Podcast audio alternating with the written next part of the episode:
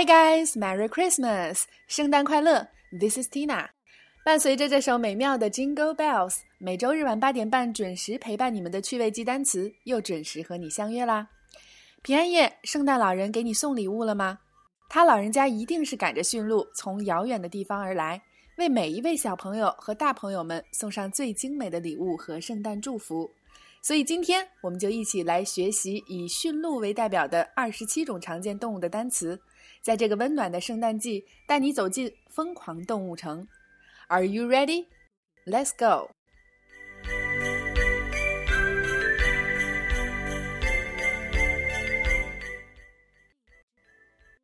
cat cat dog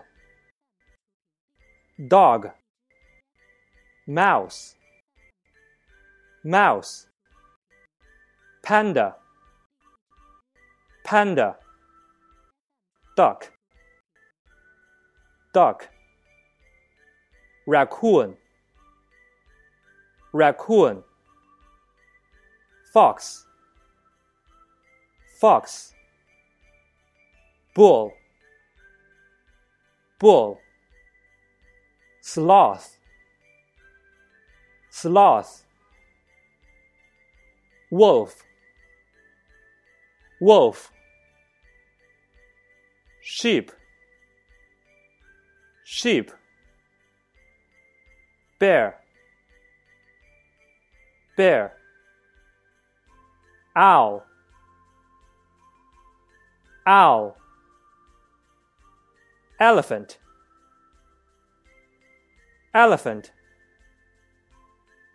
Giraffe. Giraffe. Kangaroo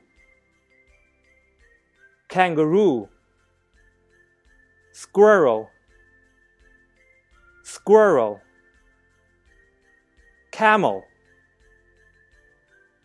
camel lion lion zebra zebra parrot parrot. Goose. Goose.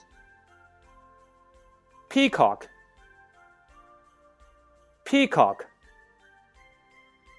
Pigeon. Pigeon.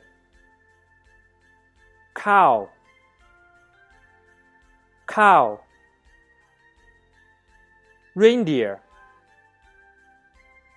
Reindeer alpaca alpaca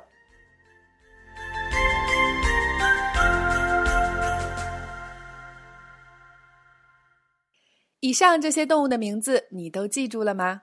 再次走进疯狂动物城的时候，轻松呼唤它们吧。我们还为大家总结整理了动物相关的俚语表达，希望2017年的我们每个人都是 lucky dog。另外，我们的测试依然是笑声不断，开心做起来吧。节目的最后，还是要提醒辣椒们积极回顾往期，温故知新。Practice makes perfect. Merry Christmas and see you next year.